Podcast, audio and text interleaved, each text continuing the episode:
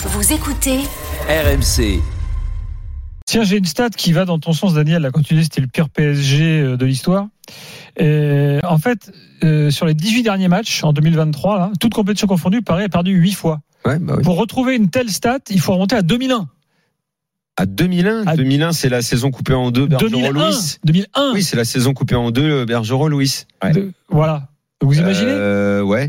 Alors moi, j'aimerais dire que dans l'histoire, une des saisons qui a marqué. Mais Daniel, Da- Da- Daniel a dit un élément important quand même tout à l'heure, parce que les comparaisons historiques valent, mais jamais Paris.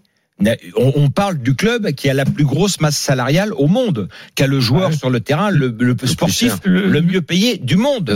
Voilà. Quand, Mais je, quand je vous dis que c'est la pire saison du Ouais. mais- Voilà. mais, même il y, y a une saison qui a marqué les esprits, tous les supporters du PSG s'en souviennent, c'est la saison 2008.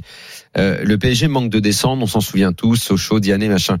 Euh, cette saison-là, les supporters parisiens ont vécu beaucoup plus de bons moments et de meilleures émotions que cette année-là, tout simplement parce que cette année-là, pour ceux qui l'ont oublié, mais je pense que les vrais supporters du PSG s'en souviennent, le PSG avait fait les deux finales de coupe. Ouais. Et notamment, Daniel, une finale de Coupe de France contre le Grand Lyon. Lyon, contre le grand avez- Lyon, qui mérite avez- de gagner d'ailleurs. Ils auraient dû la Qui gagner. de gagner. Et vous marque le but. Exactement. Et la finale Ils de, de la bon Ligue contre Lens, Mm. gagnée à la dernière minute sur le fameux péno de Bernard Mendy euh, que Jérôme n'a pas osé tirer.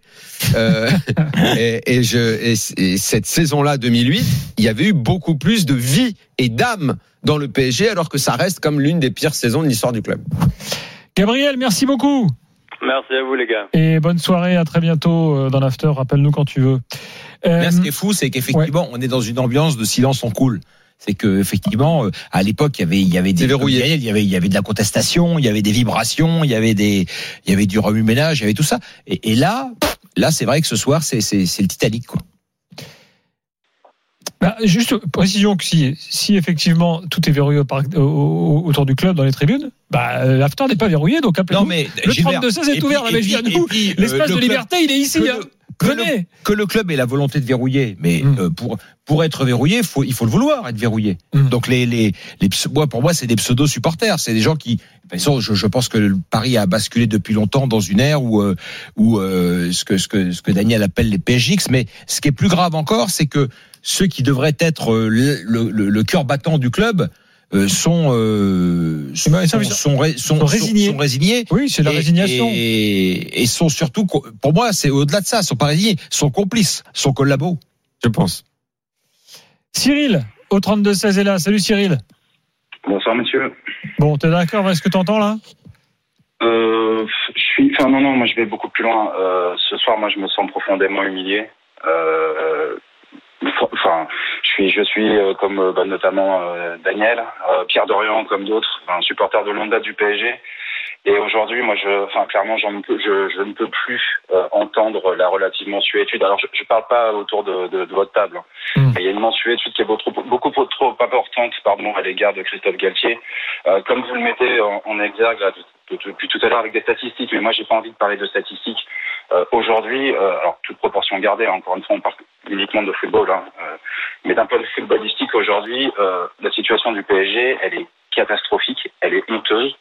Ce soir, j'ai même pas envie de mettre en avant les prestations, mais euh, honteuses, euh, indigentes de, de, de Verratti, de Messi et autres. Mais c'est surtout, enfin, euh, Galtier, oui, en effet, il est en train de rentrer dans, dans, dans l'histoire de notre club, mais par la plus petite des portes, la porte la plus misérable. Mais déjà, si le PSG honteuse. était un vrai club avec une âme, il aurait jamais dû rentrer dans l'histoire du club, Mais tout simplement parce que c'est un Marseillais qui a toujours on eu des mots très durs à l'égard du PSG. Ne serait-ce que Mais pour je- ça, au-delà même de ses qualités ou pas qualités, compétences attendez, ou pas compétences, mais il Galtier- n'aurait jamais dû entrer dans l'histoire du PSG. Mais c'est pas- Juste pour le la- fait, C'est pas la Mais faute de Galtier, ça hein C'est pas la faute de Galtier. Mais C'est ce que je te dis que c'est pas de sa faute. C'est la faute de la personne qui l'a qui l'a contacté. Je te dis, voilà. c'est- c'est ce que je te dis. Si le PSG avait une âme, si ce PSG ressemblait encore à un club, au-delà de ses qualités ou de quoi que ce soit, il n'aurait jamais dû entrer dans l'histoire du PSG.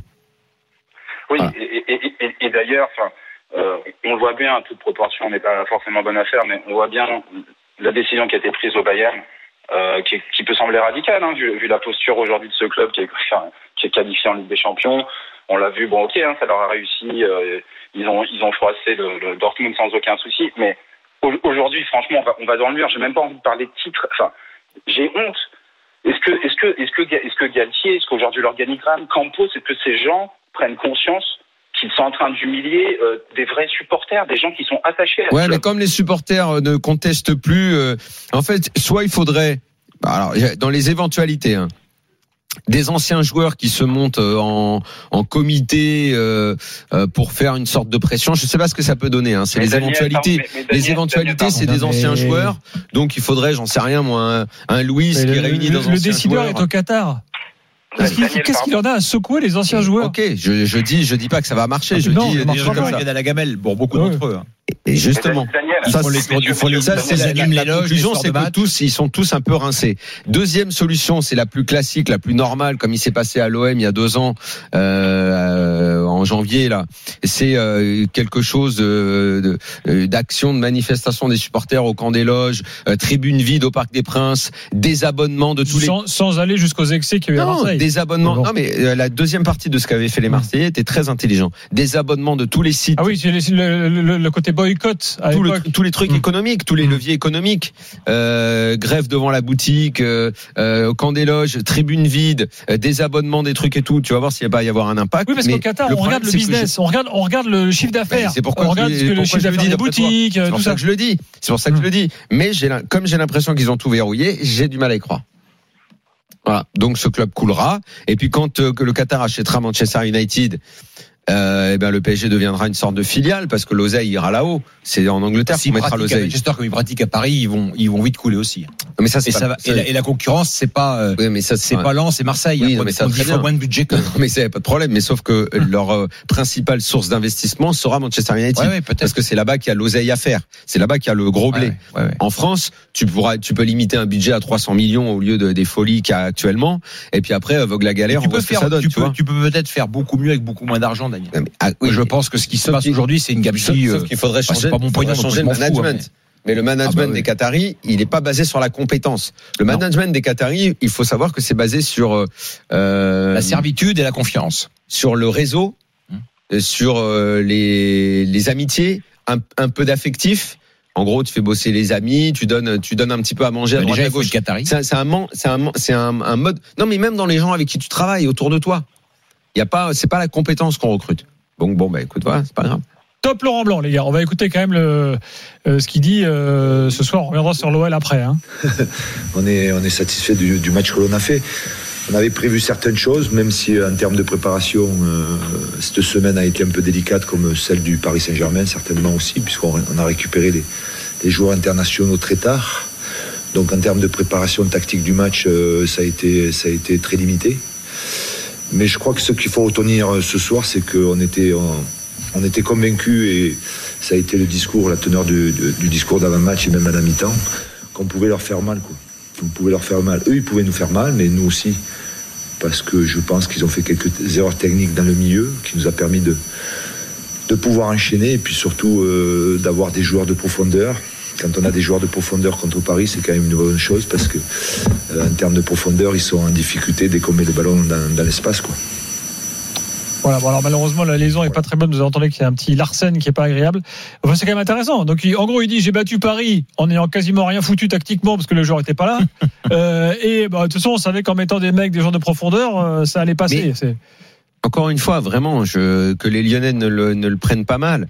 Euh, quand tu joues avec autant de confort, parce que ton adversaire n'a pas de bloc équipe, en fait, il y a pas, il y a rien. Les lignes étaient distendues. Il- tu peux, tu peux te faire des passes. Lyon a assez de joueurs techniques pour, euh, pour. Déjà, euh, pas de milieu de terrain à Paris. C'est quand même très compliqué de jouer au foot sans milieu de terrain. bah voilà, pour être bon, il n'y avait pas de milieu. Tu faisais les passes, ça transperçait tout. Je te dis encore une fois, si Lyon est bon, il gagne 3-0 ce soir. Lyon a fait un match tout à fait correct, qui va leur donner de la confiance pour mercredi soir. C'est ça qu'ils doivent retenir.